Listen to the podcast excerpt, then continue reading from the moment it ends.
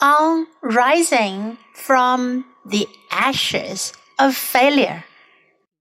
A setback has often cleared the way for greater prosperity. Many things have fallen only to rise to more exalted heights. No matter how self disciplined you are, there's no escaping the fact that sometimes you'll stumble. Perhaps you'll eat a piece of cake instead of a salad. Maybe you'll skip a workout out of laziness. It's possible that when your efforts result in a failure, you'll lose the self discipline to continue and revert back to your old undesirable habits. It's all par for the course. And the sooner you accept it, the easier it will be to handle the setbacks once they occur. However, don't consider your failures a useless waste of time and energy.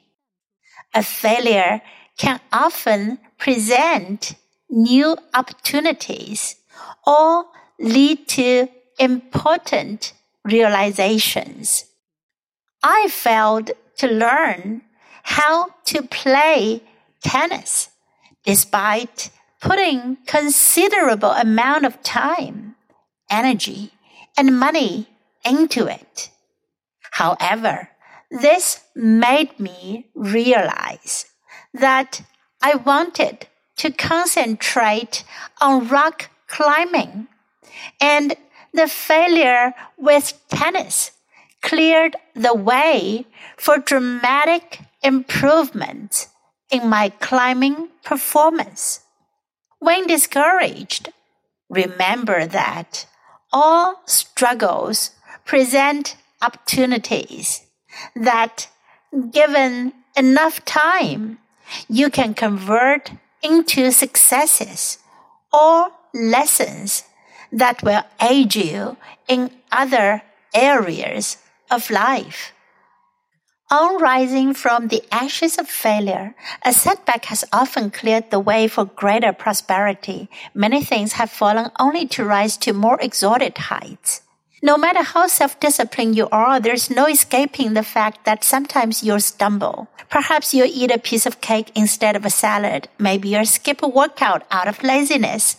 It's possible that when your efforts result in a failure, you'll lose the self-discipline to continue and revert back to your old undesirable habits.